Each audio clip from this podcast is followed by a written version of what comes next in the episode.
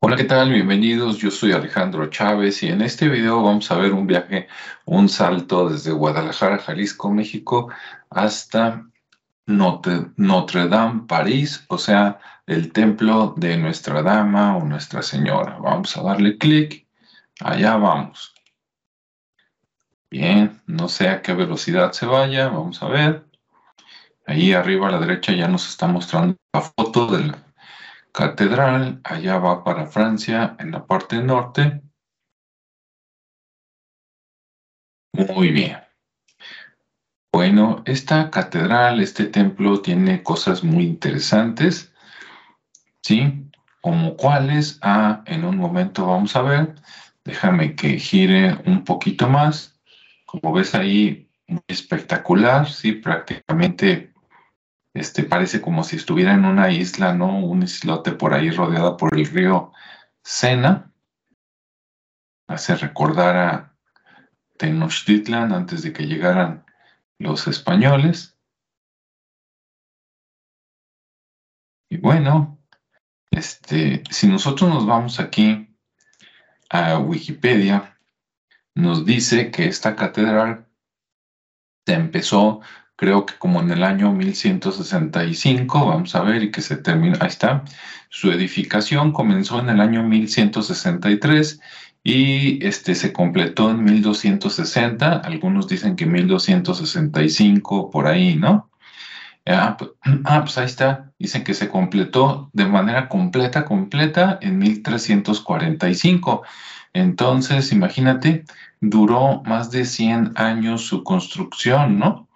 Por acá en México hay unas construcciones que han durado un poco menos de, 100 años y se me hace mucho, pero pues ya viendo esto, pues todo es posible, ¿no?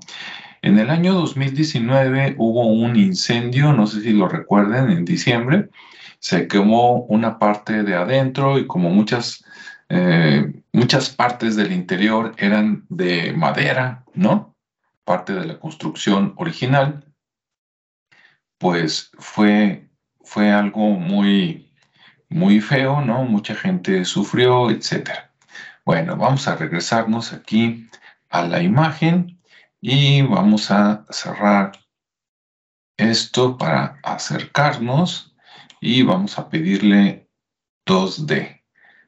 Eso es. Al verla desde arriba, vemos que esta catedral, como otras en el mundo, como otras que te he mostrado acá en México, como la Catedral de Guadalajara, Jalisco, México, precisamente, o este, la Basílica de Zapopan, forma una cruz.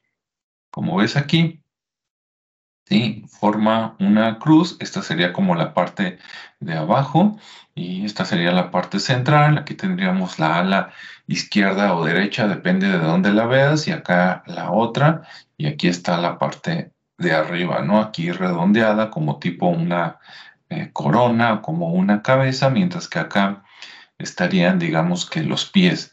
Entonces, bueno, pues es muy interesante, ¿no? Ver que la construcción de esta catedral obviamente se basa en las construcciones anteriores, pues fue con forma de, cruz, ¿no? Que se usaba en aquellos tiempos. Y bueno, hasta aquí dejaría el video, pero no puedo dejar de mencionarte que hace unos días, eh, como ya están terminando las restauraciones de eso que pasó en el año 2009, resulta que por aquí hay una antena a la que le llaman aguja a los arquitectos. Déjame darle 3D para ver si por ahí se puede ver. A lo mejor falta que la pongan precisamente arriba. Ah, mira, por lo menos acá en Google Earth. Y bueno, aquí en el centro, digamos, en, el corazón de la cruz, aquí había una, una, una torre muy elegante, la que se llama